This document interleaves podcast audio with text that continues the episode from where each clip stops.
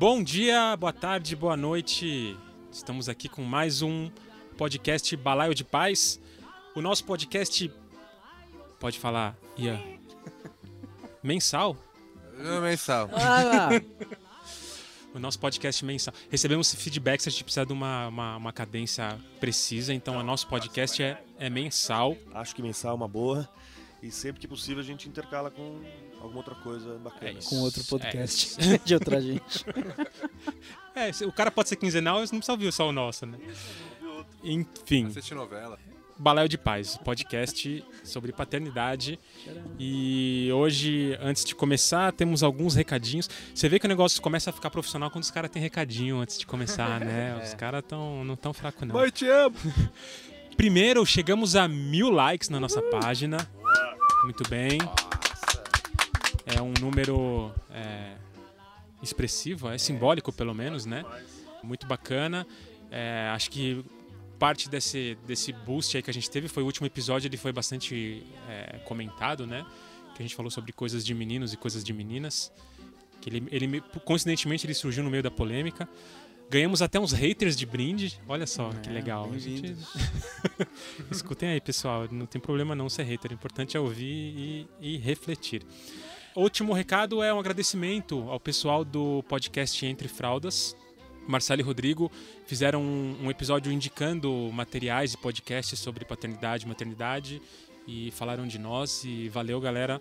Muito bacana o trabalho deles também. Procurem. É, são dois pais de, de, de BH, de Minas, acho que eles são educadores.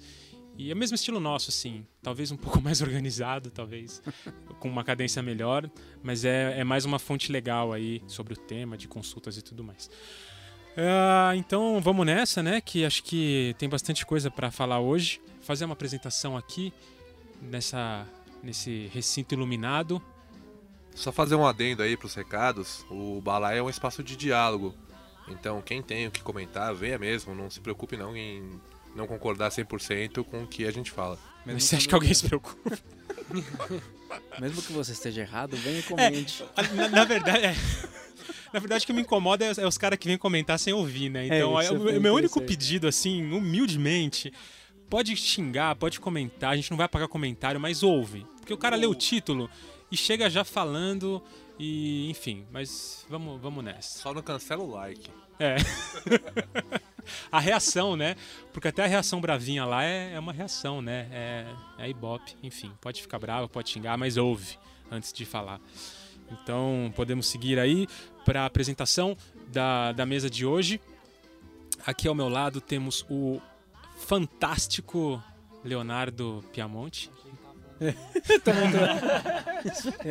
E aí, Fala aí, galera. Boas noites. Tudo certo? mundo. legal. Belezinha? É, temos também o surreal Ian. E aí, Ian?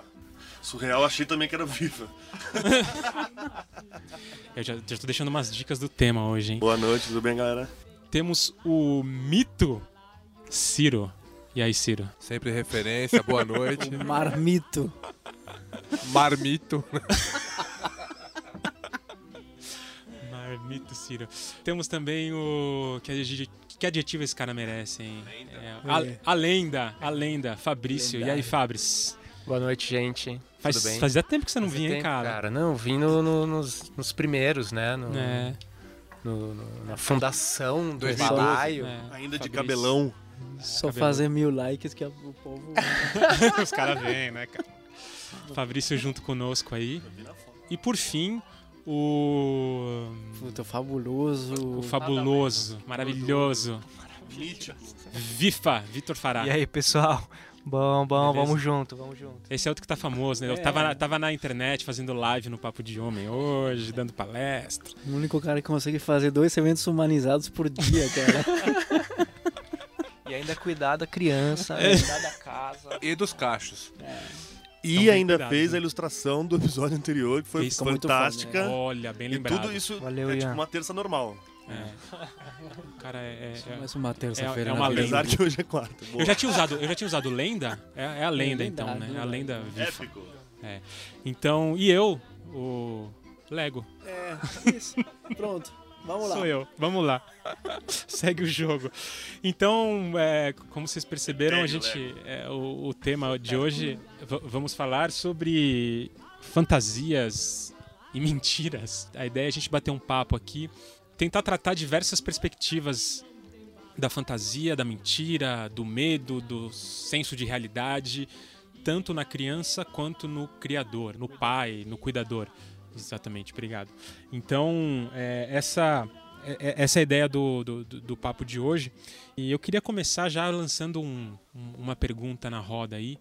Se vocês acham, pensando do, do, do, do adulto com a criança, se existe, se vocês acham que existe uma mentira que seja aceitável.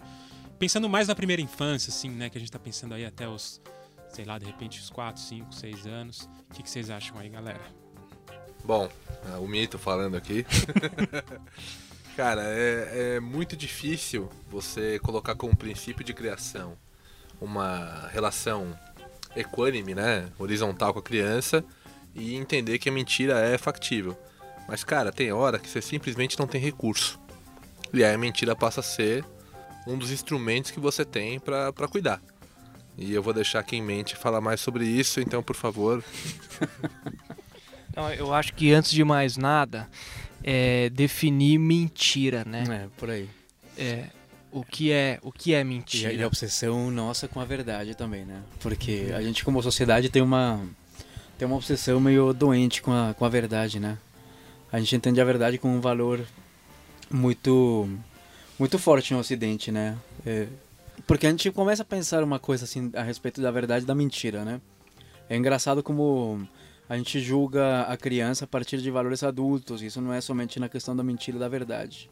A gente começa a atribuir mentiras a uma criança que aos dois, três anos está apenas descobrindo um mundo que é totalmente novo e assustador, né? E de repente a criança se vê é, como faz com outras coisas que ela está descobrindo, como linguagem, corporalidade, a questão física dela.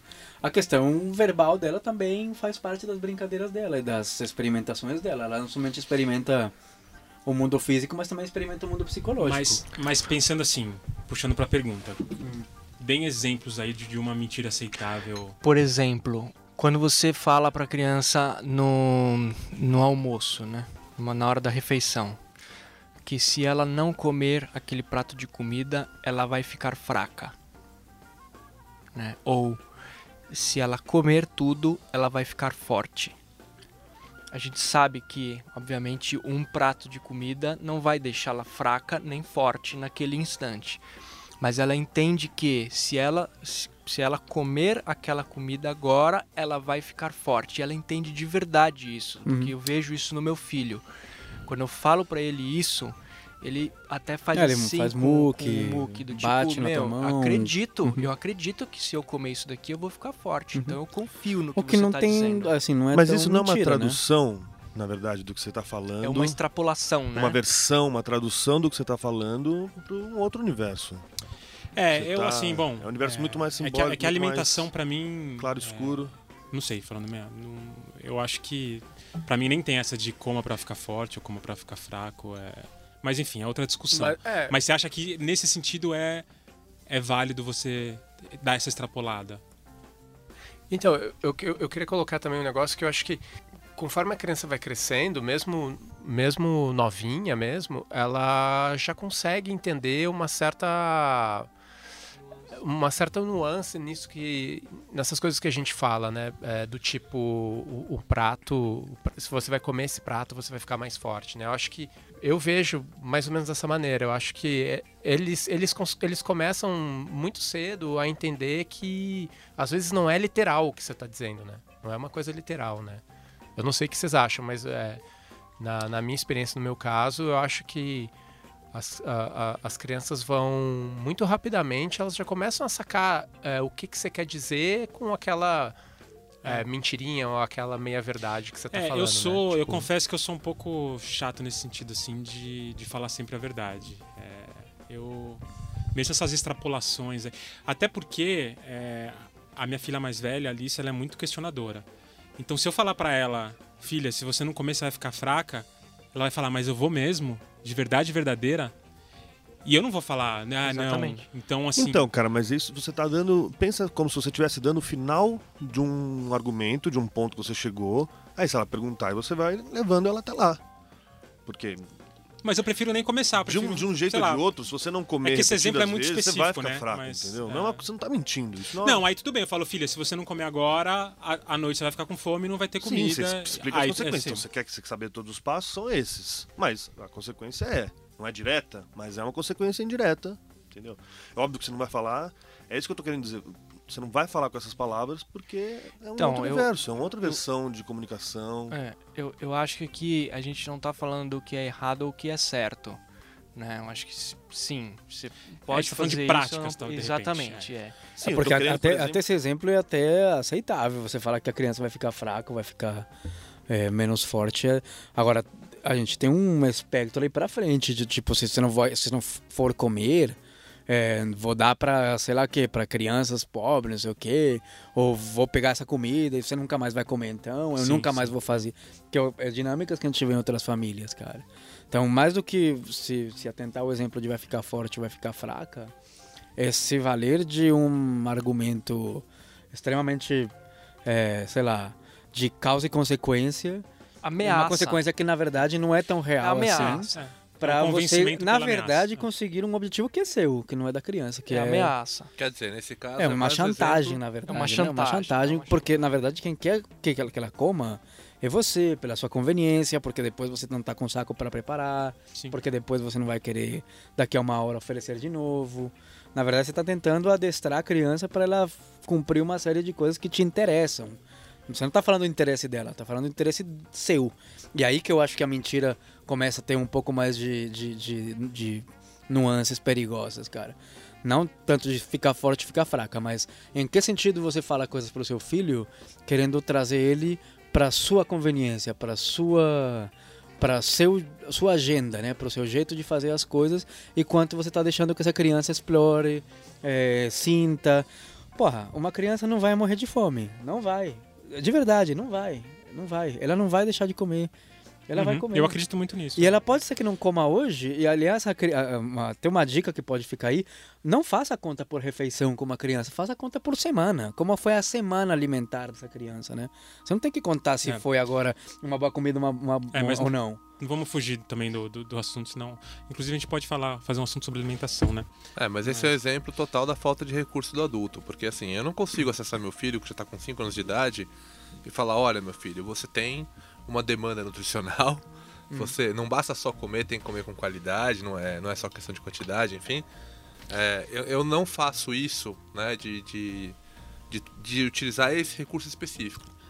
Mas uso outros. Então eu brinco com a comida. É. A E estamos presos na comida, mas a gente pode trazer o banho, a gente pode trazer o sono, a gente pode trazer o Vacina. comportamento, a gente pode trazer medicação, vacinas, a gente pode trazer eh, situações sociais, a gente pode trazer Sim. compartilhar brinquedos com outros, a gente pode fazer milhões de, de coisas, não só comida, né? A gente se, se, É, eu, um eu acho ali. que a, a, a mentira acaba sendo um recurso muito fácil de Conveniente você usar, conveniente, né? De, é um de recurso, convencimento. é um recurso de convencimento para quê? Para educação no final. Né?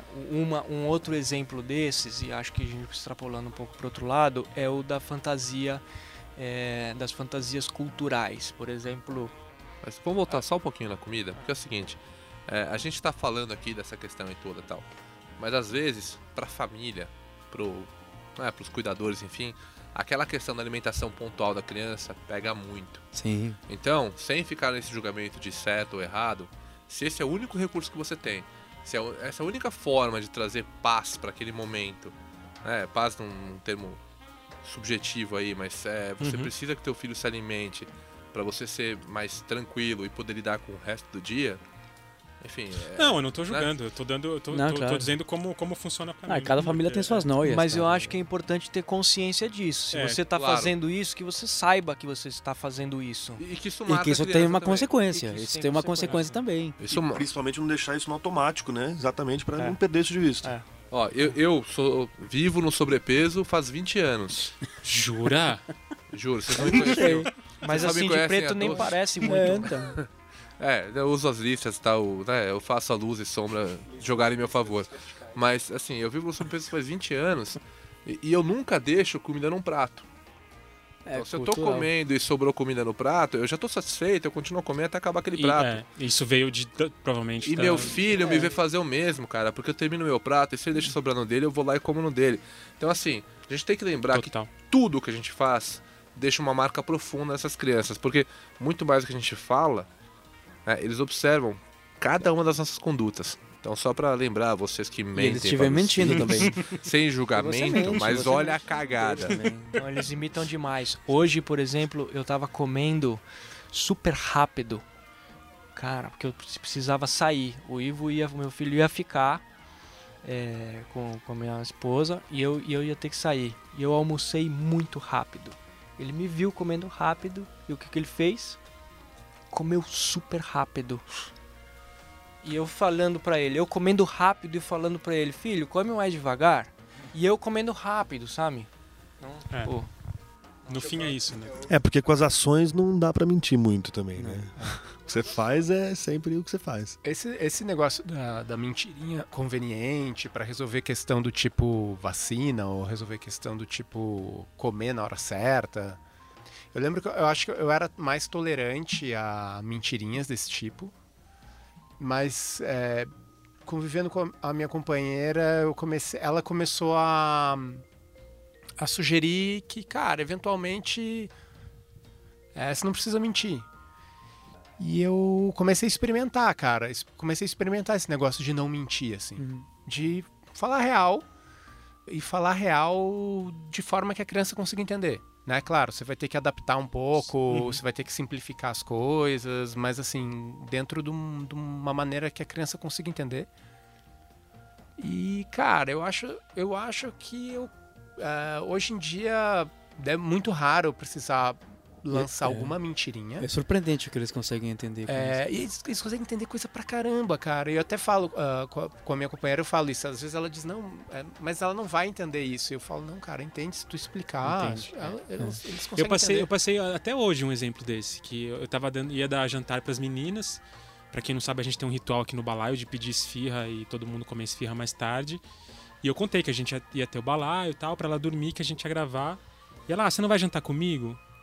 Eu falei, ah, não. E assim, ela adora esfirra. Eu sabia, que se eu falasse que eu ia pedir esfirra, ela ia falar, ah, então eu não vou jantar, quero esperar, e não ia dar, porque a gente ia comer tarde e tal.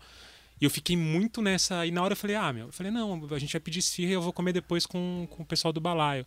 Ah, mas eu também quero. Eu falei, filha, vai ser muito tarde. Vamos fazer o seguinte: eu vou separar duas esfirras pra Uma você. alternativa, né? E amanhã, qual você quer? Ah, SS. Então amanhã, eu, se você quiser comer no café ou no almoço, eu vou separar as esfirras. pra- Ah, tá bom, tá bom.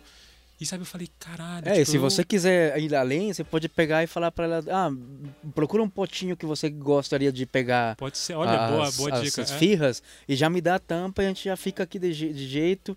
Assim, você pode sempre levar a criança a, a construir a partir da verdade. É. E aí eu acho muito louco, cara, que muitos pais se preocupam pelas habilidades que o filho tem que ter no futuro pra não ser não sei o que, pra esse mundo perigoso que vem Tools lá na skills. frente, né? Porra, que eu não quero que meu filho cresça sendo vítima. Ali tá crescendo sendo vítima, quando você não expõe ele à verdade, a que existe um mundo que tem contradições, que tem Sim. coisas que não fazem sentido, ali você expõe seu filho à verdadeira Pe- vida, pegando, cara. pegando esse gancho, então vamos, vamos, vamos subir de nível. É, morte. Vocês encaram contar para pro, os filhos se um parente, se Sim. um cachorrinho, se.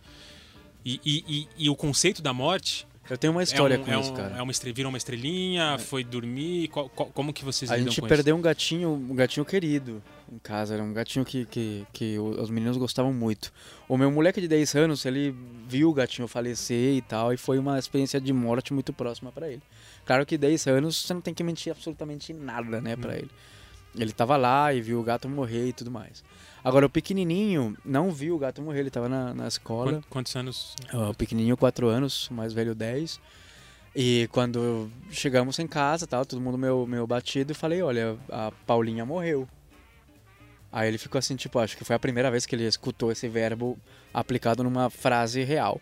Eu falei, a Paula morreu. Aí ele falou, tá, mas quando que ela volta? Eu falei, não, ela não volta, ela morreu, ela parou de Uhum. respirar, o corpo dela parou de funcionar e no momento ela tá, ela, ela vai ser levada e vai ser É, enfim, vão, vão enterrar ela, possivelmente, alguma coisa. E ele ficou assim, parado, cara, assim, é, analisando, e a mãe assim ficou olhando assim pra mim, porra, o que tá fazendo, cara? É uma criança. Nossa, né? como que você fala isso? Mas eu falei isso e esperei, cara. Aí ele pegou essa verdade e hoje, se você perguntar pra ele, ele fala que, ele, que ela virou estrelinha. Ou seja, ele teve.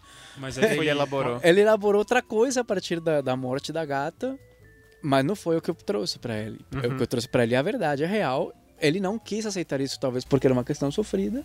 Mas, Mas enfim, tá ele ele, construiu né? Ele um mito a partir disso. Mas ele Bonito, sabe bonito. que, assim, e pronto. Assim, a criança conseguiu decidir que versão ela queria pra sua gata. Pra ele, a gata virou uma estrela. Assim como pra muita gente, o pai e a mãe estão olhando por ele em algum lugar do céu. Acho isso perfeitamente válido, cara. Eu achei, eu achei muito louco esse negócio de morte que a Maia trouxe essa pauta assim, cedo demais até na, na minha percepção, assim, eu achava que a minha filha, né, a Maia, ela trouxe muito cedo isso e eu não estava preparado, assim, eu estava achando que ia demorar mais, eu estava achando que ia lá pelos 4, 5 anos que ela ia, porque eu tinha lido isso num livro, dizia lá que a criança ela tinha consciência, ela ia começar a entender o conceito de morte lá pelos 4, 5 anos. Então tava tranquilo, minha filha tinha 3, tinha 2. É, os livros. E aí daqui a pouco ela lançou, ela começou a trazer o assunto. Claro. Tipo, tá, mas pô, e fulano que morreu, e não sei quem, e pá. E, cara, eu te falar que no início eu fiquei meio em choque e pensei em lançar umas mentiras, cara. Pensei em contar uma lorota. Eu acho até que as primeiras vezes eu contei lorota. Eu falei de ir pro céu, eu falei de alguma coisa assim. É que às vezes a gente nem tá preparado. Não, eu não Cara, tava te preparado, pega- cara. Eu não tava Pau. nem um pouco preparado. E aí, depois eu comecei a me ligar que eu não precisava explicar, cara. Eu só precisava dizer que tinha acontecido e que a gente não sabe o que acontece. E realmente isso é uma grande verdade, Sim, assim, da humanidade inteira te persegue isso, cara. A gente não sabe o que É acontece ancestral realmente. a coisa. E deixar a criança lidar, né? Porque é a primeira vez que ela enfrenta, que ela se vê face a face com morte de verdade. Antes era de brincadeira, né? Sempre morria, mas ah, era ou uma brincadeira que daqui a pouco tá de pé, ou é um desenho, uma história. Matar formiga. É uma coisa totalmente né, Erros distante. Mas é agora é uma morte que. É, mas a, a experiência da criança É ali disso também. É, eu E acho lidar que é. com isso, né? Por isso que é legal. Acho que tem que falar na real. Essa é uma coisa. Desculpa, tinha o microfone dele aqui.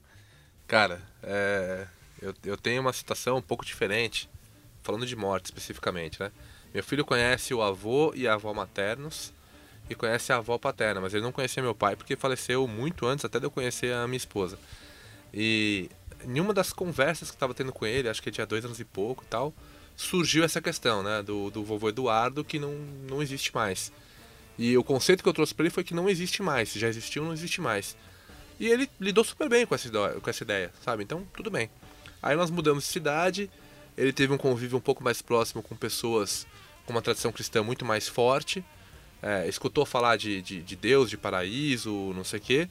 E aí, junto comigo, de uma forma que ele foi construindo e eu fui é, alimentando essa construção, é, no sentido de dizer naquilo que eu acredito, aquilo que eu não acredito, é, ele entendeu que meu pai hoje está no céu e é uma estrela. Uhum. É, foi a forma que ele conseguiu é, atribuir essa imagem. Porque é muito difícil uma criança você dizer para ele uma coisa que já existiu e não existe mais. Meio abstrato, né? É muito abstrato, né? Então você fala, "Ah, não, mas foi pro céu. Aí é, ele já ouviu falar do conceito de paraíso, do conceito de Deus, do conceito de uma série de coisas que não necessariamente são aqueles que eu acredito. Então é um momento que eu trato com ele dessa questão um pouco da, da, da fantasia, da lenda, da. Eu não vou falar mentira aqui porque eu tô, estaria ofendendo muita gente, mas se ele pergunta pra mim, papai, mas o, o, o seu papai, ele tá no, no céu? Eu falo, olha, tem muita gente que acredita que sim. Eu não acredito.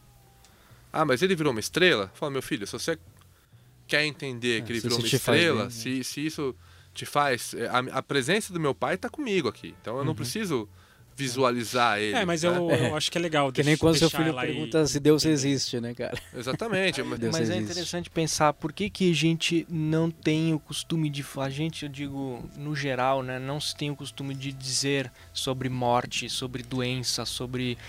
é, Acho que é uma coisa muito graves. ocidental, É bem né? ocidental. É, É, será que é uma questão de quê? De proteção?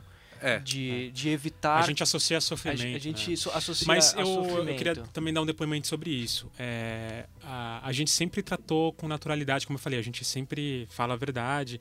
E a primeira experiência foi o cachorro da minha mãe, que era muito próximo. e A gente explicou que morreu, enfim. A Alice já tinha tido esses contatos. É, só que aí teve uma coisa mais, sei lá, mais pesada, vamos dizer assim, que a, a, a Dani estava grávida, né, há uns meses atrás. E, e sofreu um aborto, né? Foi logo no começo, com, oito, nove semanas. E a Alice estava sabendo que ela estava grávida, foi no primeiro ultrassom. O segundo ultrassom a gente já desconfiava que não, não, não- realmente era para confirmar que não tinha evoluído. E a Alice quis muito ir. E a gente falou: Meu, não precisa levar, né? Eu acho que. Tudo bem que né, a gente tem esse relacionamento maduro, vamos dizer assim, mas. Só que, meu, ela insistiu muito, fez um escândalo falou: Bom, então vamos. E a gente foi lá. E o, o, o- médico lá deu a notícia na frente dela e a Dani começou a chorar. Eu acho que também a gente também não mente sobre sentimentos, a gente tá triste, a gente fica triste perto dela e, e ela ficou perguntando muito o que, que ia acontecer e a Dani tipo explicou pra você ter uma ideia como a gente leva esse negócio de, de, de- de verdade, assim, a, a Alice sabe o que é menstruação, assim, a Dani tem, a Alice tem quatro anos e, e alguns meses. E a Dani explicou o que acontecia, falou, ah, foi uma se- uma sementinha que ia virar um bebê, mas acabou não virando, vai sair no sanguinho da mamãe e tal. E, e sempre eu meio assim, puta, será que a gente tá dando informação demais? Mas ela tava muito querendo saber. E ela chegou e falou assim, mas é, vai sair no sanguinho e vai pro esgoto e ele vai ficar sozinho lá. Aí eu falei, puta, meu, viajamos, falamos coisa demais, o que, que ela vai imaginar? E, e aí a Dani teve a sacada de, de falar, não, a gente pode fazer, a gente pode colocar ela no, no nosso jardim e a sementinha vai alimentar um limoeiro que a gente tem e tal, como que a gente plantou as placentas, as placentas das meninas. E acabou, por causa da Alice, a gente acabou fazendo um ritual que, cara, foi super importante pra gente, assim. Tipo, Que era, era- uma coisa que, sei lá, eu não sei o que a gente ia fazer com, com aquilo, né? Porque sai ali uma coisa no- quando se sofre um aborto. E no fim, pela Alice, a gente fez um- um- esse ritual. E ela, ela chorou quando a gente fez, abraçou a gente, falou: Ah, eu queria que a sementinha virasse bebê. A gente falou: Ah, não acontece. E pra gente, assim, cara, foi, foi, foi muito necessário. E aí eu falei: falei Caralho, eu tava me questionando, achando que a gente tinha ido demais nisso de verdade. E no fim, assim, cara, foi. Foi lindo, assim, foi, foi, foi bonito pra todo mundo, foda. isso que eu achei bonito, cara. Pra, Isso. pra- foi, enfim, demais. é, é. isso Por isso que eu acho que a gente- a gente subestima as crianças. É, né? são as No fim das- surpresas, né? No fim das contas, eu acho que quando a gente mente e quer proteger, Exatamente. eu acho que tem que ter um bom senso, né? É, eu, eu achei que, eu tava que a gente tava meio ultrapassando esse bom senso, mas provou que não. Eu tava subestimando e ela tava lidando super bem. E a gente, como família, lidou com essa Eu informação. acho que você tem que ir até onde a criança também vai te permitindo. É, cara. é, eu acho eu que a acho que é criança, bem isso. a criança ela vai te mostrando sinais de maturidade para entender algumas coisas. Outras você eventualmente vai ter que segurar um pouco, porque você percebe perfeitamente quando a criança está pronta para falar de morte, ou quando a criança está pronta para falar de separação, ou de Sim. divórcio, ou de qualquer coisa, cara. A criança vai te dando sinais, não é, não é uma coisa que você tem que vomitar na criança e ela se virar. Acho que Vocês lembram aquela cena do é, Capitão Fantástico? Não. Era tipo um almoço que ele se encontra com a irmã. Tipo, são dois mundos diferentes. Muito porque é, uns querendo crianças esconder por os motivos eu do divórcio. filme, que super querendo que não esconder. E, o- e outro falando E de boa, assim. Normal, e ele falando assim, mas por quê? Por, por que, que você tá com essa cara de que eu deveria mentir? Tô na frente das crianças, elas sabem disso e é normal falar disso. Cara, você pontuou bem, cara. Achei Capitão Fantástico é um filme incrível. Pra- pra- porque a relação do pai com as crianças é muito verdadeira, assim. Ele, ele às vezes até extrapola, mas ele, ele é na lata, assim. O que, É que é sexo? lata. Sexo é isso, é isso. Que- tipo, e você vê que as crianças são, são incríveis, Cara, né? eu acho Então, que a verdade sobre aquilo que é realidade pra criança. Então, assim, deixa eu pontuar melhor. Eu não preciso falar pro meu filho hoje, que tem 4 anos e meio, 5 anos, que tem milhares de crianças sofrendo e padecendo, etc., que não, não é a realidade dele. Mas a- aquilo que é a realidade dele, que ele viu, que gerou questionamento, etc., a verdade ela vai acalentar. eu ela vai acho, acalmar um espírito que é irrequieto de todas as crianças. Então, é, eu acho que é é um ponto pra gente ponderar é, e, e também saber se nós estamos prontos pra trabalhar aquela verdade. Fora que você coloca a sua credibilidade em jogo, né, com a criança, cara. Na hora que você mente pra uma criança e uma mentira que daqui a pouco ela não vai se sustentar, a criança passa a te olhar com outro olhar. Do tipo, você não é tão confiável quanto eu achava que era. É, eu acho que isso é um gancho das mentiras globais aí da cultura, né? por exemplo, o Papai Noel, né? Quando é, Aí a essa gente já história cai é nas, muito nas fantasias, É, né? nas fantasias. Que, Pera aí de que o Ivan tá forma, chorando mentira. e saiu da sala agora. Não, porque Foi o- muito abrupto, o cara, falar isso. do- você- Falando que é uma mentira, Papai Noel? É, o lance do quando a criança percebe que era mentira. Que E não só isso, mas Papai como Noel. tinha uma ação deliberada para fazê-la acreditar numa coisa que não existe. É. Eu não acho na- eu não acho nenhum problema você ter mitos e lendas adornando a sua casa. Eu acho isso ótimo, acho fantástico, acho bonito. Mas acho que a criança tem que entender que é uma lenda, Isso. que é uma isso que é uma construção. Assim, a gente pode perfeitamente ter uma abóbora, cara. Agora nessa época agora em Halloween, cara. A gente pode ter um Papai Noel também, se você quiser. A gente pode ter um coelho de Páscoa, se você quiser. Isso não faz, não é o problema. Então, agora eu vou, eu O vou é colocar o. você eu, vou, eu vou- cria eu vou colocar um- o contraponto do. Um sistema deliberado para Então, enganar eu- a eu, criança. vou colocar o contra- contraponto do senso comum. Que eu ouço muito. é, tipo, ah. Foi, eu adorava acreditar em Papai Noel, eu adorava acreditar que o coelhinho trazia ovo de eu tô Páscoa. vivo e eu virei uma pessoa de bem. É, você acha que você. é, o Léo, eu sei que ele, ele, ele é sempre a favor de não mentir dizendo do Papai Noel e tudo mais. Você acha que você não tá privando seus filhos de nenhuma experiência magnífica dizendo que Papai Noel. É absoluto. A, a, a vida da criança é uma vida fantástica. O tempo inteiro ela está elaborando fantasia. O tempo inteiro. O mundo é fantástico. De novo, assim, plantar uma semente e ver ela virar planta é fantástico. Ver a evolução de um, de um girino em rã. Aquilo é absurdamente fantástico. A gente não precisa de fantasias secundárias. E especialmente eu, quero, eu, eu quero voltar nesse ponto Não, aqui. é, É, mas antes disso, tudo bem se você construir um Papai Noel em casa. Tudo bem se você quiser ter uma, uma coisa tão absurda, desculpa a gente, de Natal branco, neve aqui nos trópicos. Tudo bem. Se você quiser ter isso na sua casa, achar importante, tudo jóia. Critica o Halloween porque é muito americano, mas tem uma, um Natal branco, né? Mas tudo bem, você pode ter isso em casa.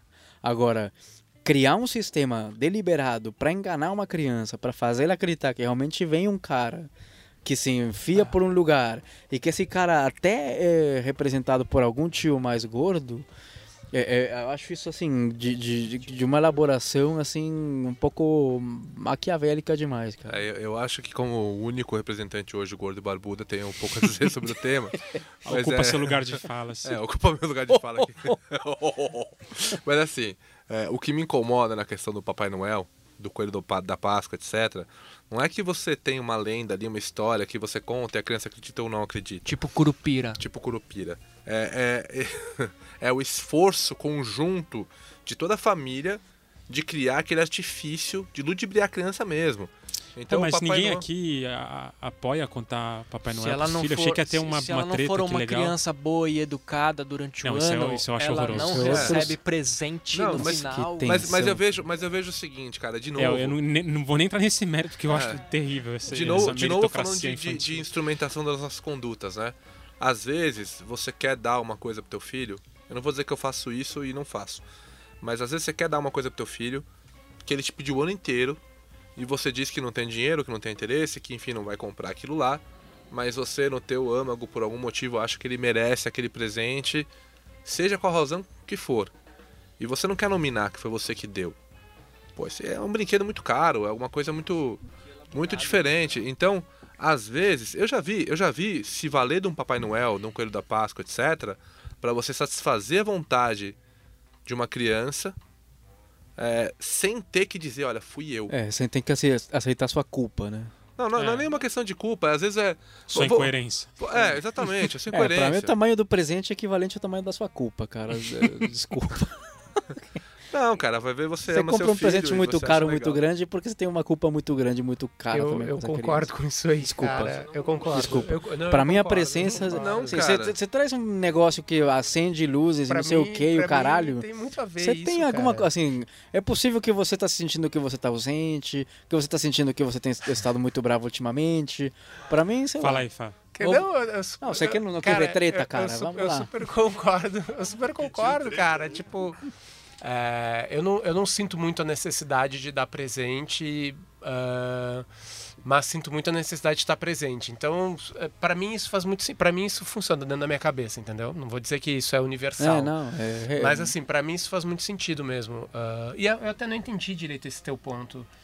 Falou, Ciro, de tu querer dar um presente, mas não Tá. querer dizer que foi você que deu. Tá, vou, vou dar um exemplo. Eu, eu não entendi, assim, Vou- vou porque dar- na verdade, se eu quero viver esse momento com a minha filha, de dar um presente, a gente brincar junto de um negócio, eu quero viver isso, eu, eu quero estar ali, quero participar e não, não, não faz sentido pra mim atribuir a uma outra entidade o negócio, né? Cara, Ciro, eu tô dando super específico de um.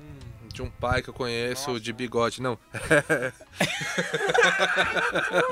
Por que, que tu não falou que era não, não, mas- não. Não, brincadeira. Conta, É. conta, pode contar. Não, não, deixa eu falar sério, deixa eu falar sério agora. Assim, ah, eu vejo muitas situações em que eu tô com meu filho em um shopping, onde quer que seja, e ele pede alguma coisa. E assim, eu não vou comprar aquilo por princípio. Sim. E eu falo, meu filho, eu não vou gastar meu dinheiro nisso. É, mas às vezes, cara, você quer dar o presente pra ele. Eu não tô dizendo. Veja, e- e- mas você não quer dizer, olha, meu filho, se você pedir, você vai ganhar. Então, então, as, Entendi qual é que é. então agora o Fabrício entendeu, ele tá dizendo aqui, entendi. Mas assim, não, não, é, não, é nem, uma- não é nem só uma questão de estratégia. Às vezes tem uma necessidade sua de distanciamento, até porque às vezes você é um pai que não sente culpa e quer presentear mesmo assim. É, mas é outro tipo de mentira, né? É que a gente tava falando agora. Tipo, não fui eu que te dei. Tem mais um tipo de mentira? É, Mentira você pode classificar em vários Claro, porra. termos. É? Se Não, for- mas digo, é, a gente tá falando assim. é, a gente tá mentindo pra criança na hora que a gente fala não fui eu que te dei. É mentira, Ou você tá mentindo no sentido que você gastaria sim seu Mentira. dinheiro nisso. Ah. Sei É lá. mentira da mesma forma. É, erros e acertos. Comecei. Sim, não. É mentira de qualquer forma, mas a gente tá discutindo qual mentira é aceitável, qual não é, se alguma é, se alguma não é, Claro. então. Seria, no caso, se existe isso, uma mentira inofensiva. É, Eu só lá. dizendo que eu já vi esse tipo de exemplo. Sim, sim, sim. É, eu não tô aqui pra julgar ninguém, Não, mesmo não, a pessoa não, estando eu- errada. Mas, mas eu, Eu vejo tô aqui pra isso. julgar mesmo. Eu também. Por isso que o Só veio, Fabrício aqui pra, nunca eu vê. fa- só veio aqui pra esse. Porque é que o Papai Noel, eu acho que é, é, tipo o exemplo perfeito disso, né? De como a gente pode, sei lá, construir uma mentira elaborada pra nos beneficiarmos de uma coisa que a criança, na verdade, tá pouco se lixando, cara. É, a, a, a- a gente em casa também, eu, eu não lembro muito bem, mas a gente não queria também nessa, e a gente esperou elas trazerem, aí a Alice trazia o Papai Manuel. Aí a gente fez uma festa do Papai Manuel, e a gente falou, ah, filha, é uma data que a gente gosta de reunir as pessoas e, e trocar presentes. E virou isso, virou a festa do Papai Manuel, a gente chamou amigos, assim, foi uma festona e, e foi, foi do caralho, assim. Ah, eu, eu, eu vim na festa do Você Papai Manuel, vim, vim uma vez. Vocês vocês vieram? Vocês não? Você vocês deu não até parabéns pra queridos ele? assim, né? Não, não sou. Não, eu, sou, eu sou, eu vim, vim na festa do Papai Foi Manuel. só, os- foi só os balaio VIP que vieram. E, e é engraçado que eu chamei um amigo, que não é pai ainda tal, e ele falou, cara, ele me ligou. Meu, eu tô aqui na 25 e eu tô comprando uma fantasia de Papai Noel pra levar os presentes da Alice e tal, não sei o quê. E tipo, eu falei, então, cara. É. já, elas não. A gente não tem muito. Meu, ele ficou. O cara ficou muito chateado. Sabe quando você sente na voz dele? O cara quase não veio, assim. Ele, ah, mas por quê? Eu falei, ah, cara, a gente não. Não vai, não vai ter a ver pra elas, elas não sabem o que, que é, nunca contei essa lenda. Pra gente é uma, é uma outra coisa, é- são amigos que se gostam trocando E presentes. qual que é o problema dele falar que ele que tá comprando presente pra elas? Ah, ele quis, ele quis fazer, acho que bastante gente sonha em ser o Papai Noel, né? Ah, ele quis não vejo hora de. fantasia É, faz parte da era o- iconografia, é, parte ele da, quis, ele quis ser dos o- ícones da época. é. Mas ele ficou, eu fiquei com dó, assim, porque ele foi super bem intencionado e achei super bonito, mas não ia ter a ver, sabe? Tipo, as, elas, as meninas iam olhar pra ele e falar, meu. Era um é cara fantasiado, podia ser divertido no mínimo. Acho que você poderia ter considerado. É, e É. podia inclusive ter Eu- é. introduzido elas a essa história, É. mas falando que não tinha nada a ver. É, eu acho que tem que tomar cuidado um pouco dessa caretice, assim, do tipo, meu, nossa, não vou falar que é o Papai Noel é, e se fechar completamente aos Não, mas tipos então, de é o que eu falei. Tipo, brincadeira a gente. de- é, foi isso, a Alice foi, foi trazer. E ela, e ela brincou que falou que ela falou errado o Pai Manuel. E a gente falava, ah, é o Pai, é o pai, é o pai Manuel, e não sei o quê. E ele- aí a gente acho que contou que, faz- tem a lenda, é, que ele traz presente. Faz parte do tal, sistema e- de valores de cada família, cara. Eu acho que Eu se, se você fico- quer fazer é. um Papai Noel, qual é o problema? Eu não fico cara? xiita podando, sabe? Não é isso. É só que é, eu, eu deixo elas trazerem e aí eu, eu vejo como eu lido. Se... O que eu não acho eu valido, legal é você criar uns, assim, ela- assim, deliberadamente criar, criar uma, assim, uma, praticamente uma, como, como, que tipo de situação é essa, cara, que você encena tudo a um ponto de fazer a criança acreditar nisso. Acho que, acho que é uma a estratégia até arriscada, se você parar pra pensar. Tipo, porra, essa criança vai descobrir em algum momento que tudo aquilo foi armação. E, ela vai ficar puta na e maioria pode das ser, vezes. e pode ser que você hoje Eu como eu adulto, fiquei você bravão hoje quando eu Então, descobri. Você pode ser que hoje como adulto você fale não, mas os meus pais tal e Mas teve uma e hoje eu frustração sou- ali que ninguém E hoje eu sou um cidadão É, de bem, mas é. é. que você não lembra muito bem das É. construções que você tem. fi- eu e eu acho engraçado, cara, antes disso, Fiquei frustrado. eu acho engraçado que muita gente fala assim, não, mas imagina, é, foi super legal tal. Aí a mãe liga no celular e ele desliga, cara. Sabe? Essas coisas assim, é sério, velho. Assim, você não sabe as mágoas que você tem e de onde elas vêm, história. cara. Tem uma história pra contar. Quando eu era criança, o me- os meus pais falavam dessa história do Papai Noel. E aí, normalmente a gente viajava no final do ano. Teve um ano específico que a gente foi pra um hotel fazenda. E o hotel fazenda tinha o Papai Noel, que chegava de helicóptero. Nossa. É. Nossa, produção. E aí, é, cara. superprodução. E aí era o seguinte, antes de viajar, a minha mãe chega pra mim e fala: "Filho, você quer ganhar o presente do Papai Noel agora ou no Natal, né, no dia lá da viagem?" Aí eu falei: "O que que eu falei?" Agora, Agora, agora, quero ganhar agora, lógico, super quero. E aí ela falou: "Então, esse é o presente do Papai Noel, tá bom?" Falei: "Tá, super. Nossa, deixa eu ver o áudio demais." Abri o presente e adorei. Lá, na viagem, o Papai Noel chega, distribui presente para todas as crianças, menos pra mim, filha da puta. Cara, que trauma, velho. Cheguei pra minha mãe consternado, assim, chorando Seus em prantos. pais contrataram o Falei, Papai Noel e de helicóptero, foi "Meu, isso? Mano. Não, não, era no hotel, não era helicóptero. Era hotel Era um fazenda. Pra outro nível. corda, o lá. fazenda não, era o teu façano, cara. É, era um hotel fazenda. E aí, independente de como ele chegava, o cara chegava e distribuía os presentes que os pais davam pra Ou ele. seja, sua mãe se deu o trabalho nome- de ligar pro Papai Noel com o nome e falar, escuta, não dá presente pra ele porque eu é, já não dei ligou. o presente. Não, não, eu não, não. sei se você tava sabendo disso, O Léo. desculpa. Léo. Mas alguém ligou pro Papai Léo, Noel. ela mandou uma carta. Não, não, não. É, eu não entendo qual alguém- foi a justificativa. Querido Papai Noel. a história. Não, não, Não, o Vitinho já ganhou presente Mas esse alguém ano. Não arquitetou isso pra precisa. você. Não, que não, não foi arquitetado, na verdade. Como assim? Não, mas- Porque mas assim, como todas, as, todas as crianças que ganharam o presente, Tinham pago uma... os pais deram o presente com, com um cartãozinho, falando assim, ó, Cara, fale o meu nome. Sua mãe não deu. Entrega para aquele. E eh, Mas sua mãe entregava que quem, quem quisesse, não depois? era obrigado todo mundo entregar, entendeu?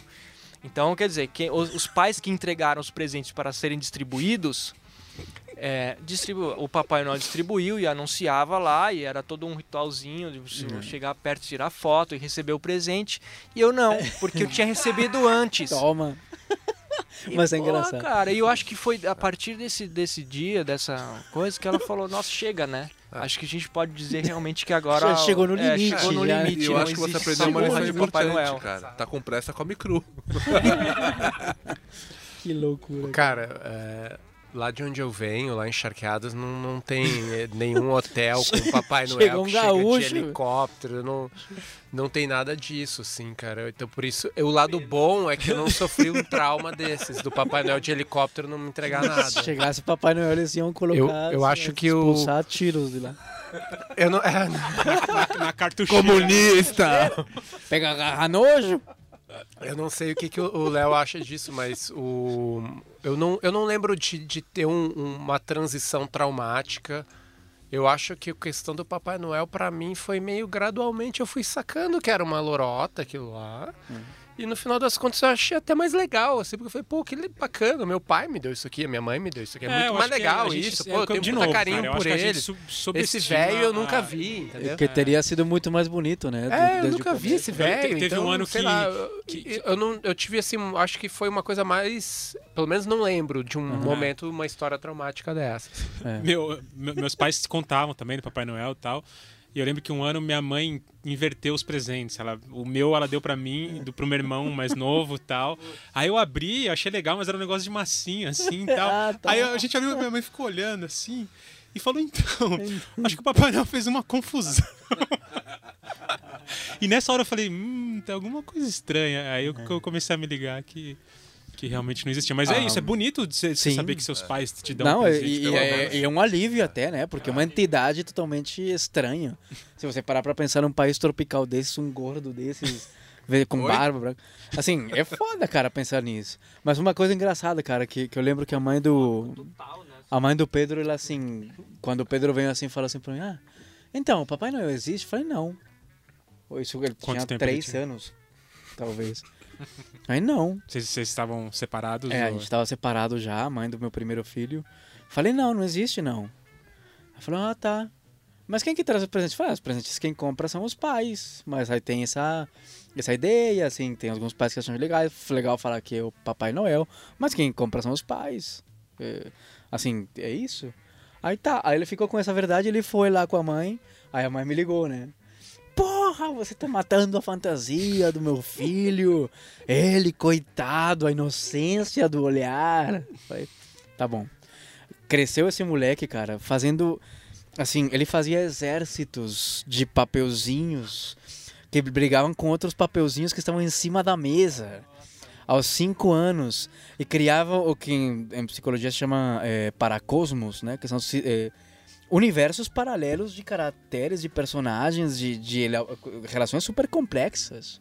Isso aos seis anos. Tô falando de um moleque que Super aos 10 anos, hoje, bombando. hoje, hoje, hoje, eu não vou falar que dia é hoje, porque ho- hoje que você tá ouvindo esse balaio, hoje, ser daqui a 35, né? hoje aconteceu isso. Hoje ele tava escrevendo lá o nome de algumas espécies que moram na caverna, que na verdade não existem, com características biológicas, características, assim, de se quantas patas tem, quantos... Criatividade, fantasia. Essa foi, as, assim, isso foi o que eu matei, assim, É. na Quer criatividade dizer, dele. quer na- dizer que a criança que não acreditava em Papai Noel Ó. tinha preferência por brincadeiras belicosas e agora por Exatamente. isolamento em caverna. Agora, exata- exatamente. agora, não, eu acho que isso, isso é Não, então, mas, então, mas retomando, é, eu- o que eu achei legal é, é o, o ponto que ela colocou é que era isso, né? A, a, a mãe do Pedro tava com medo que você, sendo muito verdadeiro com seu filho, você pode cortar a fantasia dele quando pelo, o Pedro, pelo menos, se mostrou ao contrário. Ele se mostrou uma criança super criativa, que é, até também fazer só um gancho aqui, que é, eu vejo a Alice como sendo uma criança também que, assim, adora brincar com fantasia. Tá o dia inteiro brincando, criando de, de disso, que, de ter a família que ela é mãe disso e que vem não sei o quê. Enfim, assim, acho que não existe, acho que o, o lance é o seguinte, não, não, não é entrar em julgamento, mas não existe relação de ser verdadeiro e cortar a mágica e o universo de fantasias da criança. Eu acho que essa é a questão. Será que é, TV, personagens, filmes influenciam na estimulam fantasias ou é, Cara, ou ou, ou é, pra não mim, segu- não não quero dizer seguram, Fecha, eu acho que, eu acho que reduz- restringe, restringe. Isso, reduzem no sentido de perde um pouco a sua capacidade própria de autonomia de criação. Será? Eu Cara, acho que sim, mas de, eu vamos vou, eu vou dar um os- depoimento de, de, de um pai de, de filho que assiste televisão. E que eu tinha ressalvas grotescas com a televisão e continuo tendo. E meu filho vê televisão e ele tá assistindo um episódio de qualquer coisa. E ele fala: Eu sou o fulano, eu sou o Beltrano. Porque ele voa, porque ele faz isso, porque ele faz aquilo. O que, que eu verifico hoje? Que o repertório de brincadeiras do meu filho ele acaba sendo um pouco limitado quando ele quer incorporar um personagem numa brincadeira. Mas quando a gente brinca de coisas é, que não estão associadas ao mundo da televisão, por exemplo, eu tô correndo na piscina, ele não incorpora um personagem daquele desenho animado que ele assiste, enfim. Precisa mostrar o Aquaman pra ele. Ele. Não, não É. faça isso. Não, não tem, não tem herói mais idiota do que o Aquaman, não faça isso. Ou a Pequena Sereia, por que não? Mas, bom, para, deixa eu falar sério aqui. Então, assim, é, eu- o que eu sinto. Você não conhece a Garota Esquilo. Não, é verdade. É, eu- verdade. Quem chamou o Ia? Mas, enfim. é, o, que, o que eu percebo é o seguinte: ele procura menos brincadeiras originais e ele se contenta muitas vezes com brincadeiras é, de reprodução daquele, daquilo que ele assistiu na televisão. E quando ele faz a brincadeira original, aí eu percebo que a ideia dele voa, mas se cai em alguma coisa próxima do personagem do desenho A, B, C, D ou E, ele incorpora aqueles caracteres pro personagem que ele tá e brincando fica preso ali, né? e fica um pouco preso Ó, ali. Então eu um- mantenho as um minhas lance ressalvas assim. com televisão. É, o meu filho nunca assistiu desenho animado de super-herói. Homem-Aranha, é, Capitão América, Homem de Ferro e Hulk. Ele nunca viu, porque eu acho muito violento para a idade dele agora. Então a gente nunca deixou ele assistir. Mas são os personagens preferidos dele. Ele nunca assistiu, Mas da onde vem? só vê imagem, escola, né? ele só vê imagem de mochila, Mochila, de coisas, de adesivo. Ele vê essas imagens e não só isso. O repertório de brincadeira dele gira em torno desses personagens. Hoje ele estava cantando uma musiquinha pra mim, inventando uma música, mas na música tinha o Hulk, tinha o Homem-Aranha, tinha o Homem de Ferro que ele ficava cantando em looping, fazendo Então, mas ele, coisas mas co- ele tem a, a assim, interpretação do dia a dele dia. desses personagens ou ele sabe o que cada um faz e fica naquilo? Ele deve saber pela, pelo contato com Ele outras sabe crianças. que o Hulk é forte, então É. o Hulk esmaga. Né? Ele sabe que o Homem-Aranha solta teia e sobe no prédio. Mas a- as músicas que ele cria, as brincadeiras, não são necessariamente dessas qualidades. Ele inventa Não. qualidades específicas, Mas, mas, você acha que nesse sentido a- os personagens restringem ou abrem? Não, não, não, não abrem, né? Porque de certa forma é, restringe neles, mas de toda maneira esses personagens, como o próprio nome diz, personificam de fato, é, criam a materialização do que é a brincadeira da fantasia dele. Mas aí, cara, aí. Aí, tudo bem, rola uma imposição, mas tudo é uma imposição na realidade, cara, de- dessa criança. Ela tá construindo a realidade dela e tudo é uma imposição. Ela vai ver uma figura num outro lugar, ela vai ver. E ela vai captar tudo, cara. O que você estiver mostrando e o que você não estiver escolhendo mostrar, ela vai captar. E, cara, ela vai escolher onde que ela vai brincar, o que, que vai ser mais agradável pra ela e vai co- coletar informações daquilo do jeito dela. Não tem como você controlar isso. Mais ou menos. É, deixa, Fala, eu- deixa fala. eu dar uma polemizada aqui, que eu também eu sou filho de criança que vê TV, né? Você é f- E. filho eu, de- Não, digo, desculpa, eu sou pai de criança que vê TV. A gente entendeu. Mas o pessoal lá talvez não. Eu, eu não tinha entendido. Vai. E. Mas eu sou filho também de gente que via TV, via TV pra caramba.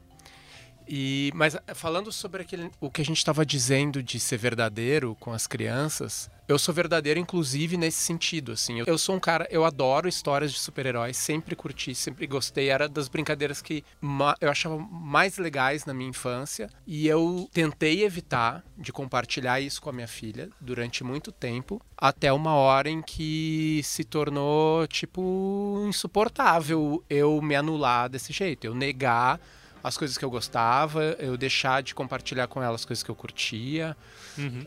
Eu deixar de mostrar pra ela, eu falar com ela sobre o personagem XYZ que eu gostava muito. Em função do quê, né? Pra quê? Pra quê? Aí eu falei, cara, quer saber? É, faz parte de quem é o pai dela. E o pai dela curte super-heróis, super-heroínas e vai compartilhar com ela isso. E hoje em dia a gente vai pra Comic Con junto, um a gente pai faz... músico quer mostrar É, música justamente. assim, Eu acho que E você Então- sempre acha que quer mostrar o que você gosta, mas uma outra coisa É. dessa coisa de criatividade. É, eu acho que é muito mais, depende de, de, de exercitar isso fora desses contextos, e você mostrar, por exemplo, histórias e contar coisas na sua cabeça, e aí a criança também vai repetir esse tipo de ação, de contar coisa mais na cabeça dela. É uma coisa de exercício, de exposição. e- A gente tem, Se ela a gente só tem vê os personagens e você não, você também só os personagens, então ela vai fazer isso também. Agora, não mostrar o que você não gosta, né? Isso não faz o menor sentido. Você, É, aí você tá se escondendo, na verdade, né? Justamente. é. eu, assim, eu vou te falar que com os livros que eu li antes da Maia nascer e tudo, eu, que- o meu sonho era que a Maia não visse TV até os seis anos. É. Só que, cara, aquilo não era minha casa, aquilo não era eu, aquilo não, assim, tipo, Claro, é, essa, não essa- consegui. aquela paternidade por best-seller, né? É, cara? não consegui fazer a paternidade best-seller, cara, não consegui. Mas ó, a gente tem estudos sérios disso, assim, a Marjorie Taylor é uma das teóricas que vem trabalhando muito nessa questão de de, de televisão e, e amigos imaginários. É a única teórica, eu acho, hoje que tem conseguido sistematicamente estudar a questão de amigos imaginários, por exemplo. Marjorie Taylor, depois a gente pode deixar isso na página do Balaio, os estudos dela. E ela trabalha muito essa questão de criatividade e como as crianças se relacionam com os mundos imaginários. E, e uma coisa muito louca é que ela encontra uma correlação entre ah, crianças que têm mais amigos imaginários e mundos mais esses paracosmos que eu falava e aquela aquela construção imaginária toda costumam não ter tanto acesso à televisão, mas também costumam não ter tanto acesso a livros. A televisão não é o inimigo. A televisão é, é simplesmente isso, é um canal. Ah, Os li as, que- criança que lê muito também não tem tanta imaginação. Assim, não é só a televisão. A única questão que eu acho preocupante na televisão é a questão da- do frenesi das imagens, que eu acho que são extremamente Super frenéticas, super estimulantes. É um doce, né? É, é, e eu acho que é, cria uma certa tolerância ao frenesi e isso gera uma, uma certa dependência né, de estímulos e coisas. Você vê um vídeo da galinha pintadinha, uma coisa absurdamente frenética. Eu acho isso perigoso, cara. Mas, assim, sim, crianças que têm acesso a histórias contadas por outros costumam ter menos atividades criativas que crianças que costumam não ter acesso É, eu a histórias vou- prontas e construídas. Só outra coisa em relação a isso que eu acho que é um, um dos lances da televisão são faixa etárias, né? Tipo, públicos diferentes. Se criança ter acesso E isso é uma que... putaria no Brasil. Não tem, É, não tem indicação Exatamente, etária principalmente, apropriada para infelizmente, programas. na, na televisão É aberta, né? absurdo que um Que é bebê de de, menos de acesso. dois anos assista a galinha pintadinha. Isso é um Exatamente. absurdo. É. É um crime. Então eu acho que. E, e- e não só isso, e a questão da violência também dos desenhos. E a violência é imbecil. O, vi- o vídeo mais popular da galinha pintadinha hoje no YouTube tem 45 milhões de acessos, se não me engano. E é, e é um vídeo em que o pintinho tem medo de gavião. E o gavião, no fim do vídeo, ele cai de um jeito que ele se esfola todo. E se, assim, os olhos dele saem, sabe? Do, do- é uma coisa absurdamente violenta, cara. Sabe? É, eu- Mas você tem coisa mais deixar- violenta do que o lobo mal caindo no, da chaminé Calde- e, no- e- no e caindo no e- caldeirão fervendo, velho? É, tem bastante coisa na, na, na fantasia infantil que é violenta, né? Mas só, só dando um depoimento de- dessa questão de TV, que as, as meninas não assistem TV, mas elas frequentam espaços e os projetinhos lá que outras crianças assistem. E, e eu sinto muito, cara, que que, assim, eu percebo muito que quando ela tá brincando com as crianças que estão mais acostumadas nesse universo de TV, tipo, fica muito fechada naquilo, assim. Tipo, ah, você é isso, você é aquilo, você é aquilo. E, tipo, cara, me dá uma, me dá uma agonia, assim. E, e nesses, nessas horas, é, porque é, é um puta trampo você segurar o campo da TV. Tipo, eu sei que é um privilégio que eu tenho de, de, de eu trabalhar de casa, da Dani estar com as meninas, enfim. Mas aí a gente vê que realmente, pra mim, assim, cara, é- é- ela dá uma podada forte na, na criatividade das crianças. Eu vejo isso no dia a dia, assim, quando ela tá brincando com a galera que tá nesse mundo, ela se encaixa ali, mas fica também E eu muito acho presa que no, quem no- opta no- por naquela TV, restrição. cara, tem que fazer uma curadoria boa. É. Tem coisa boa na TV, tem coisa muito boa, aliás. Bom, mas Não, também então, vamos, não então, vamos- mas não só vamos pra não focar na de- TV, é, se a já gente vamos- pensar também em, em contos Os de livros em também, nos livros, contos que você conta, e não só nas histórias livro que você contos, usa. mas por exemplo, Turma da Mônica. Turma da Mônica, pô, você parte do princípio de que você tem uma menina que bate em três caras que xingam ela de gorda, dentuça e feia, velho. Uhum. Porra, quando, zoado. quando eu comecei a. Eu tentei, o, o Ivo uma vez pegou uma revistinha dessa, eu falei, ah, legal, vamos ver, Turma da Mônica, vamos, eu vou ler pra você. tem Cara, eu não li. Eu não li. É, eu contei da minha cabeça. Eu contei eu da minha, é uma história minha muito cabeça, ruim. que eu comecei a ler e falei, porra, mano. O livro tem essa vantagem, né? Você consegue É, também é. con- contar uma história ali, mas Mas, fugindo, mas...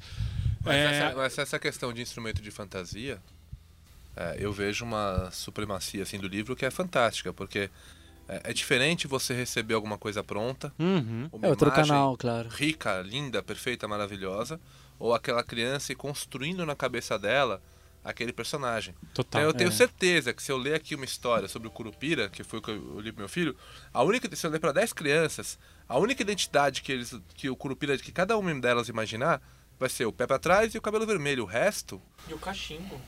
não é. Não, ele Curupira não tem saci, velho. Ai, ai. Bom, É, o Curupira do, do Vitor.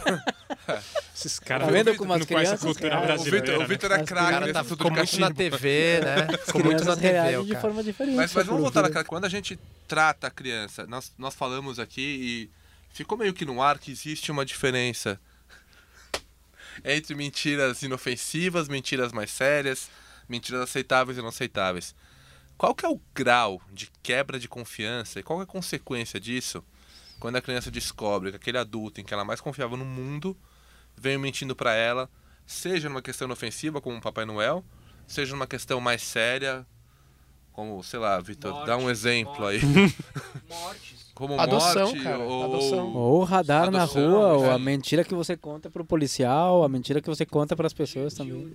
Não, é, eu acho, cara. eu acho que história é uma das coisas que você tem menos que se preocupar com isso, na verdade. Você tem que se preocupar com as coisas que acontecem na Sim, vida, sim, coisas que exatamente. são É. da vida que tem que lidar com isso, com a morte, com a, a apego. Não, e não adianta você construir uma vida totalmente equilibrada de fantasias se você liga pro seu trabalho e fala que tá doente É. na frente da criança, sendo que você não tá. Ou, ou que você nem fala que, qual que é o seu tipo de trabalho, né? Também.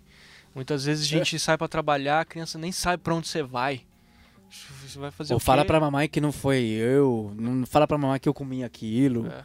Essas É, coisas assim, nossa. cara. Ou, ai, não quero Nossa, atender essa esse é telefone, foda. hein? Essa é foda, usar a criança adianta de, você- de, de Ser totalmente É, honesto é, com a é, criança cúmplice você. da sua é, cúmplice de mentira. mentira. de- É isso, com as ações é muito mais difícil mentir mesmo. Não adianta. É, gente, eu acho que mais algum ponto aí. É tudo Pra- Não, é mentira. só pra lembrar o povo aí que mente que criança é cagueta. Eles entregam mesmo. É. Mas enfim, eu acho que teve um consenso aqui, né, para variar, é, de que realmente acho que vale a pena falar a verdade. É, acho que a gente não, precisa, não, não, não deve subestimar a, a capacidade de compreensão das crianças. Eu acho que é, eu acho que é muito legal isso que algumas pessoas colocaram aqui de deixar a criança trazer, né, não ficar entuchando verdades, mas a criança vai te dar o limite, né? No exemplo que a gente teve, tipo, a gente não queria que ela fosse fazer o ultrassom, que a Alice fosse fazer o ultrassom, porque a gente achou que era muito pesado. Ela, assim, não aceitou não ir. Então, é, eu, a gente entendeu que ela estava pronta. A gente falou, podia, sabe, podia ser uma, não, não, não ser uma coisa legal e tal. Enfim, e é o que é. Então, acho que a gente não subestima, não deve subestimar as crianças. É, vale a pena contar a verdade, segurar, né, esse campo da, da, da verdade. E acho que cada um tem o bom senso aí para saber até onde vai, né? Isso aí. É isso aí, gente. Então, beleza. É, vamos para os nossos quadros. A gente podia começar com erros e acertos. Tem bastante gente aqui. O Vifa tá aqui, mais um, outras pessoas. é, Erros. Tá. Acho que hoje tem- teve aquele exemplo que eu dei, que acho que foi, foi, foi bem marcante pra mim. Que foi Que a exemplo? questão Do comer rápido. Comer rápido. mas aí você precisa comer rápido, você vai fazer o quê? Qual era a sua opção? E sem comer? marmita. Não, eu vou comer rápido mesmo, cara. É, não rápido. acho que Mas foi- de fato eu como rápido. Então, assim, foi- na verdade foi legal pra ver que é, ele tá me vendo. E ele tá vendo o jeito que eu como. Hum. E ele tá me copiando. E eu como rápido, de- de- independente do, do, do que aconteceu hoje, que de fato eu precisava sair correndo. Mas eu como muito rápido, eu tenho percebido isso, e eu tenho percebido que ele tem comido muito rápido também. Então, é, ficar atento a isso. Beleza. É, eu, eu tenho uma história que, na verdade, eu, eu, não, eu não. Eu acho que foi um acerto, na verdade, mas foi quase um erro. A história da uva passa. Que eu tava tomando um açaí com as meninas. Eu odeio uva passa, né, cara? Eu acho uma coisa abominável. É, assim. é Inclusive, se você gosta de uva passa, nem deveria estar ouvindo esse problema. É.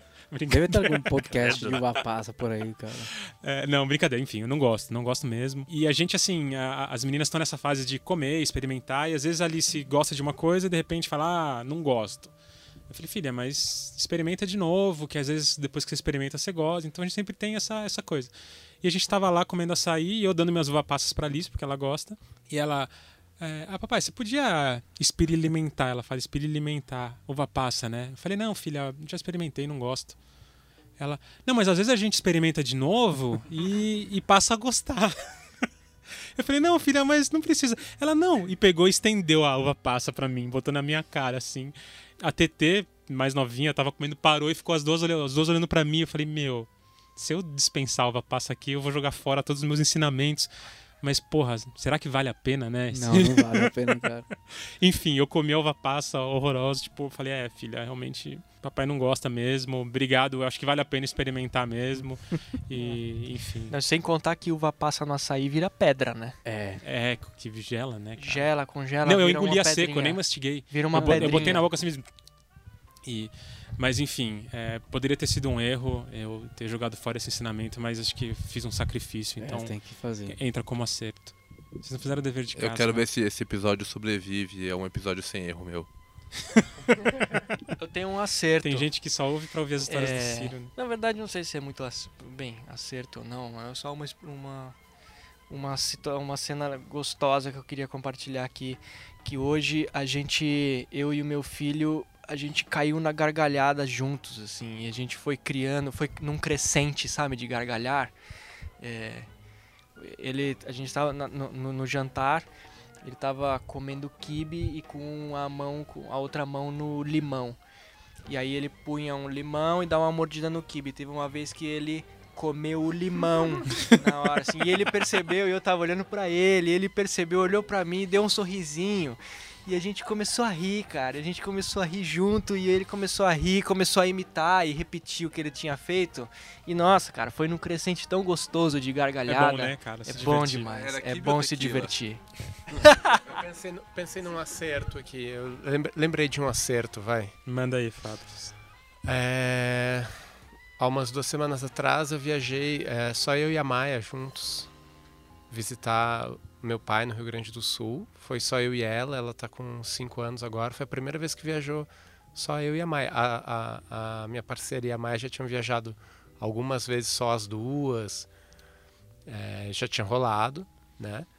Mas eu e a Maia, só nós dois, foi a primeira vez que a gente legal, viajou legal. juntos. E foi muito bom, né, cara? Foi muito bom você. Eu acho que é fruto de uma construção, de um investimento que nós fizemos juntos, eu e ela. Fruto de muita escolha que eu fiz durante a minha, Uhum. minha vida de pai. E para mim foi muito bom poder ver os frutos disso, né, cara? Tipo, poder viajar com ela e ser muito gostoso. Você ficou com com algum ela. receio, assim, de não dar conta? Não, de- cara, na real, foi- super me senti super seguro, assim, confiei super que ia dar Como tudo ser. certo. É. Ah, mas foi a primeira vez, então foi legal, assim, foi um momento marcante. Foi bem Massa, bacana. legal. Pode retirar seu cookie ali na, na entrada. É. saída. Muito obrigado. Vale cookie. Eu tive Não, um acerto massa, é legal gostoso. com o Pedro esse final de semana. A gente fez um pedal de 100 km, cara. Cacilda. 50 quilômetros na ida, dormimos numa noite numa cidade que chama Natividade. E aí, nos, aí na volta, digamos, mais 50 quilômetros por um caminho diferente. O primeiro dia tinha duas subidas fortes de bicicleta. Eu tava eu na minha bicicleta com o Gustavo pequenininho atrás. Ou seja, eu pedalava com 20 quilos a mais. E o Pedro na bicicleta dele. Na ele fez os 50 primeiros quilômetros bem. E não, assim, não Uhum. desceu da bicicleta, impressionante. No segundo 50 quilômetros tinha mais subida e mais descida. E tinha mais duas crianças da idade dele que já tinham desistido e estavam no carro de apoio aí que, que tinha pra quem for desistindo, né? Ele não queria, não queria desistir antes das crianças. E ele vinha pedalando bem e tal. Chegou no quilômetro 80, cara, tinha umas subidas ali que definitivamente acabaram com a moral dele. E, e ele não queria desistir. E aí eu percebi que eu também, assim, eu queria de alguma maneira que ele chegasse até os 100 quilômetros pra, pra fazer, tipo, pra, pra uma Uhum. conquista pessoal. Mas depois eu falei, pô, não precisa, né, cara? Já foi bem. Sim. Aí eu falei, cara, não vou incentivar não. Não vou incentivar ele a continuar. Se ele parar, eu paro. só. Se ele continuar, eu continuo. Se ele parar, eu paro. Não vou falar, vai, vai que você consegue. Vai que você pode. Vai que falta mais um pouco. Parei de falar essas coisas, cara.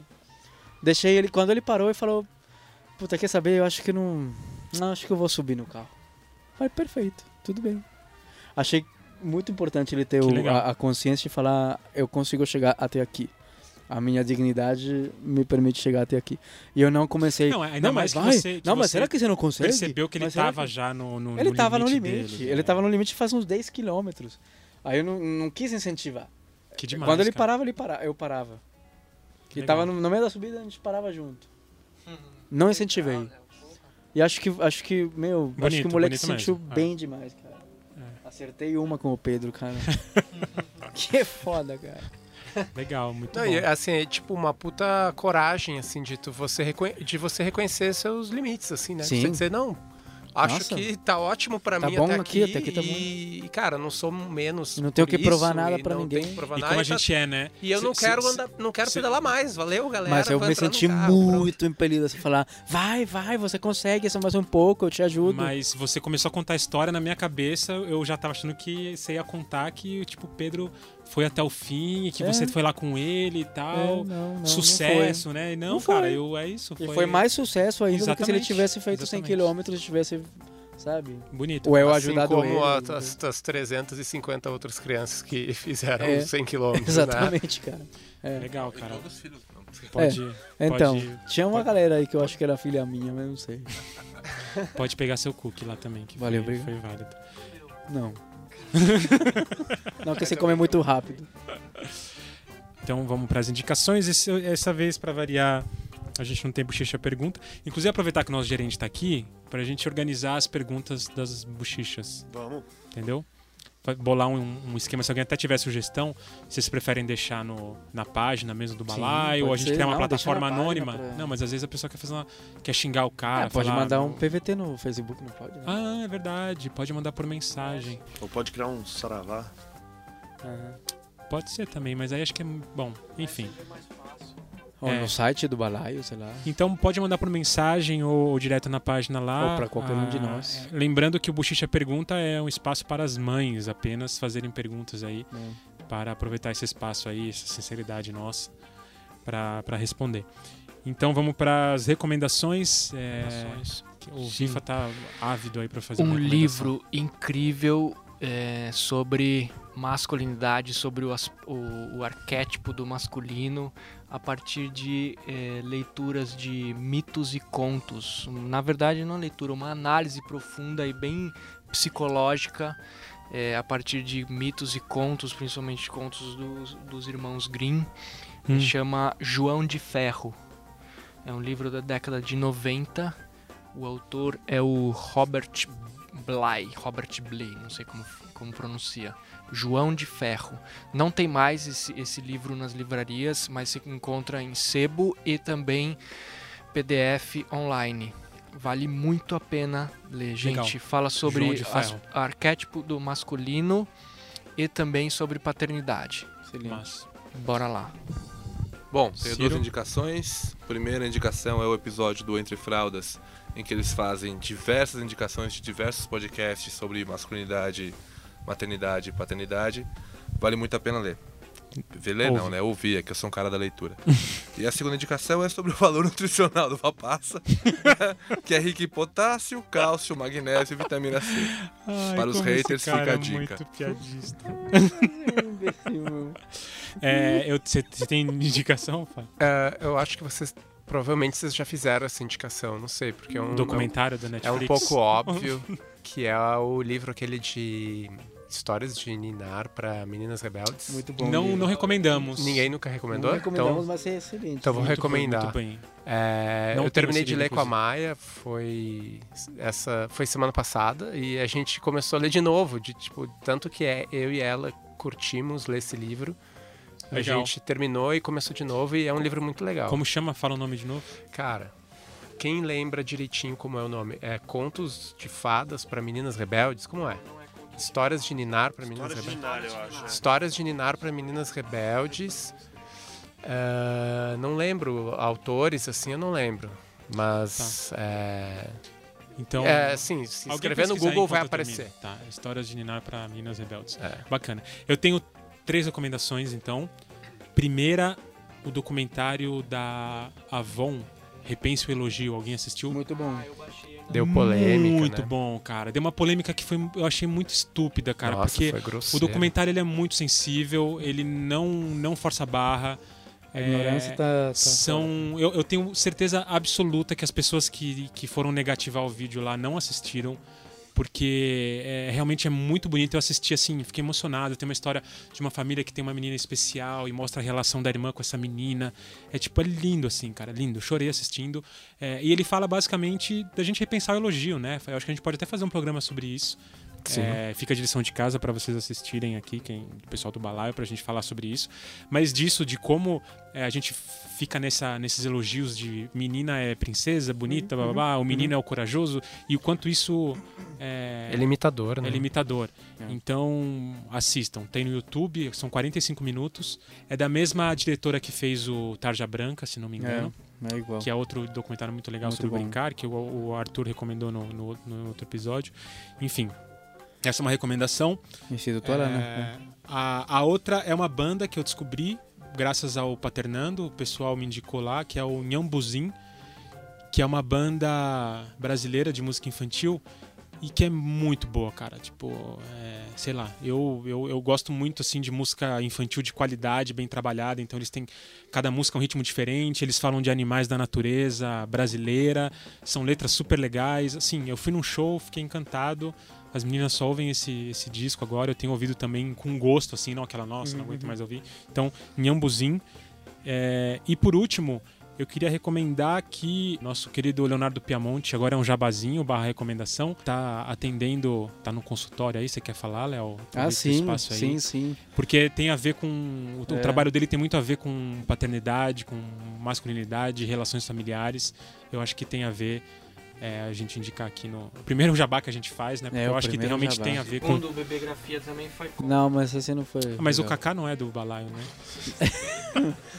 Não, mas é sério aí, quem tiver aí, ó, quem quiser, quem quiser bater um papo aí de novas masculinidades, de paternidades e tal. Estamos atendendo na avenida. Não, pode mandar um PVT aí no, na Manda, página é, do Balaio. manda no aí, balaio, eu acho o Léo lá no Facebook. E. Tá na promoção Cara, agora de final de ano. agora pra 011 1406. É, Mas não ligue, aí ah, uma não, biografia. não Você ligue. aí. gostaria desse sotaque portenho? Sim, sim. Então acho que é isso, pessoal. Eu ia apaixonar, eu não posso num negócio desse. Sim. Eu fico apaixonado, cara. Tesão, despacito, a gente Aí, aí é, é- acaba com a família, é, tipo, dá É problema. demais, pra dá mim ia dar problema. problema. Mas eu queria, eu queria falar aqui o nome do livro direitinho. É, Recomendo Bebegrafia. eu novo, recomendo, eu recomendo. tenho bebegrafia, É, recomendo. falando de mentira. É. assim, não. É, Histórias de Ninar para Garotas Rebeldes, da Francesca Cavallo e Helena Favilli. Maravilha. Mas, cara, o Bebegrafia é um exemplo que a gente de um livro que não é um livro de fantasia e que as meninas adoram e É. o quanto o mundo real é fantástico, né? Sim. É um livro que fala do primeiro ano de uma criança e o tanto de coisa fantástica tem lá dentro. É, você não leu, verdade. são três crianças, mas tudo bem. O Rodrigo Bueno, que é o outro autor do Bebegrafia, tem uma loja online, no- e ele, ele publica fazendo bastante no Facebook, caralho, né? chama Diário Ilustrado da. Paternidade. É, cara, ele tem uns desenhos super legais e ele ampliou né, é, o, o leque dele. Então ele cria ilustrações sobre paternidade, Hum. Sobre a charges. história dos pais. Você sobre pode mandar uma foto pais. sua, uma É. história que ele vai ilustrar. Vale a pena legal. conferir. Então fala de novo. Vamos É- fazer aproveitar fazer mais é um jabá. Diário aqui, Ilustrado da Paternidade.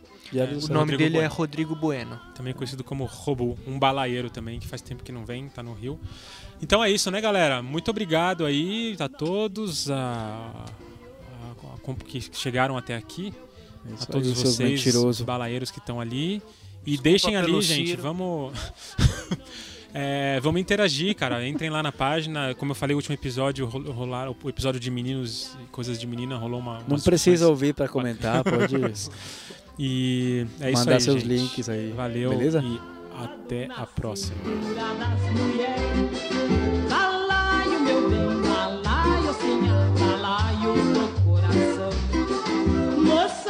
não tem balaio, sim,